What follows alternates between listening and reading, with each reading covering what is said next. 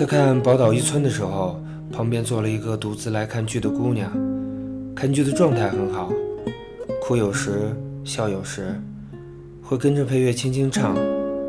时不时，我的注意力就移到了她的身上，很投入的姑娘。中场的时候，搭起话来聊了两句剧与演员的相关。这种情景并不陌生，我身边的朋友，包括我自己，都有太多这样独自一个人的生活：一个人看演出，一个人看电影，一个人吃饭，一个人逛街，一个人旅行，独自生活。也许会有人觉得看起来很凄凉吧，其实完全不。当然，前提是你付得起自己生活的前提下。一个人看演出。并不用为了自己迟到，或者是他人的迟到而焦虑。一个人看电影，就不用在意时间、场次、喜好，想看几点看几点，想看哪部就看哪部，高兴还可以看两遍。一个人吃饭，想吃什么吃什么，想不吃青椒就不吃青椒，想不吃胡萝卜就不吃胡萝卜。没有人说你吃的多了少了，为什么一个菜要两份？一个人逛街不用废话，省了好多力气，自己掏钱付账，没有人念贵了、贱了，值不值得？一个人旅行，目前我只做过一次，可以随时调动自己的行程，随心所欲。我的朋友们几乎没有抱怨独自生活哪里不好的，相反，都是自由惯了的人。极为欣赏自己当下的生活，聊起来一个人多好啊！家里想怎么布置就怎么布置，自己想干什么就干什么，没有太多的意见，不需要向另外一个人妥协，没有争执，没有消耗，自己可以做太多想做的事情，无论是正常还是神经质的事情，都不会有人来评论。可以深夜出门去吃一碗面。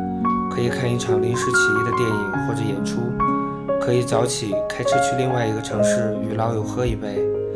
当然会有很些麻烦，比如说家里的东西坏了，一个人不安全；搬笨重的东西等等，一个人做不到或者体力所不及的事情。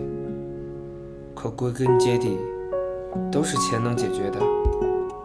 每周一次的家政阿姨会帮你减轻家务劳动。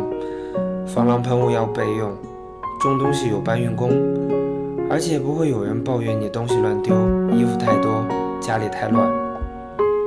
我能想到的非常不方便的时候，大概是排队的时候很想上厕所，和在饭店里吃饭，中途去洗手间，餐具被收走了。其实这种不便也越来越少了，可以跟前后的人打招呼，问题也不大。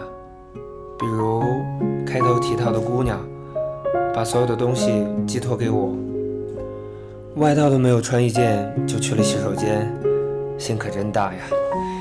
我处于事业上升期的朋友们，基本上都不太着急恋爱，恋爱太浪费时间和精力。一段美好的关系可以让人容光焕发，只可惜美好的关系太少，良缘难觅。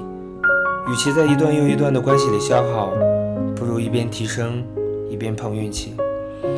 关于恋爱，早已经过了碰到什么吃什么的年纪，现在已经是要点菜了。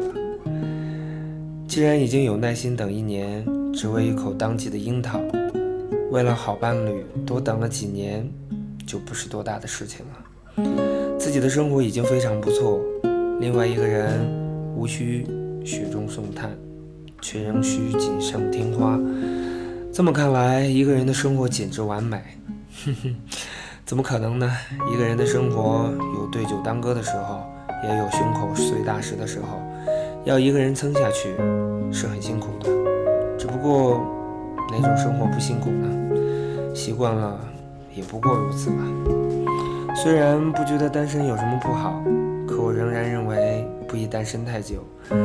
人不一定要结婚，结婚是选择，不是规定。但是一定要恋爱，一个人久了就越来越孤僻，因为自由会不想因为他人而改变自己。可是呢，人一堕落，没有一段亲密的关系当做镜子，人很容易就跑偏了。